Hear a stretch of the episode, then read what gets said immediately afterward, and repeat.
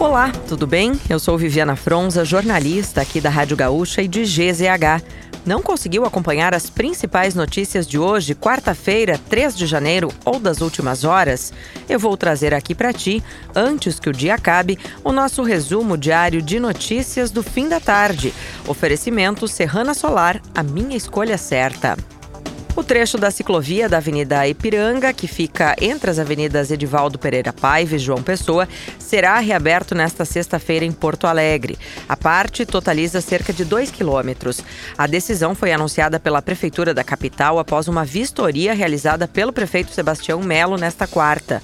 No trecho reaberto, haverá uma inversão da ciclovia no ponto das avenidas Érico Veríssimo com a Ipiranga. A orientação é para que os ciclistas utilizem a Ipiranga em direção à orla neste local, façam o contorno e retornem para a ciclovia no traçado já existente.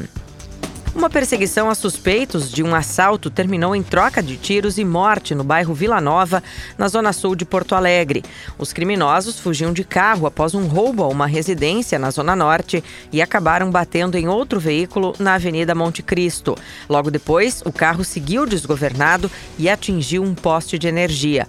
Ao desembarcar, os suspeitos que estavam armados passaram a trocar tiros com os policiais.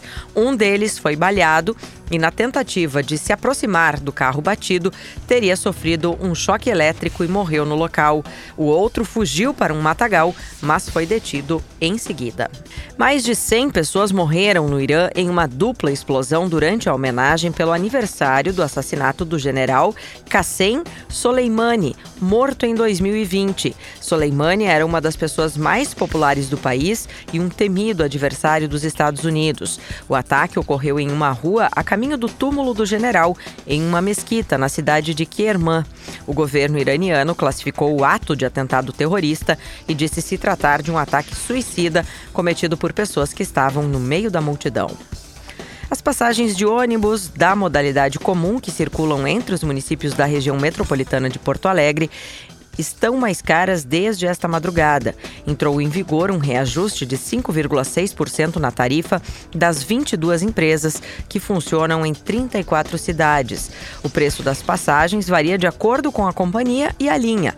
Um bilhete da principal linha da empresa Viamão, por exemplo, custava R$ 6,50 e agora passa a ser de R$ 6,85. A nova gestão do Hospital Universitário de Canoas confirmou a demissão de 20 funcionários da instituição. Os desligamentos ocorreram no setor administrativo nesta semana. De acordo com a nova direção, que assumiu suas funções na terça-feira, a redução da estrutura administrativa é parte do plano de gestão. Além disso, uma auditoria financeira está em andamento para avaliar as dívidas da instituição. O diretor-geral assegurou que os salários dos funcionários serão mantidos em dia. E para fechar o nosso resumo de notícias, antes que o dia acabe, tem a previsão para amanhã. Na quinta-feira são esperadas pancadas de chuva isoladas que devem acontecer no fim do dia em Passo Fundo e Santa Maria. Entre a Serra, região metropolitana e Rio Grande, a chuva é mais frequente e o sol aparece menos. Por fim, tempo firme em grande parte da região oeste da campanha e no extremo sul gaúcho. Se quiser saber mais sobre algum desses assuntos e muitos outros, além dos nossos colunistas, áudios e vídeos, é só acessar gzh.com.br ou o aplicativo de GZH. Amanhã a gente volta aqui antes que o dia acabe.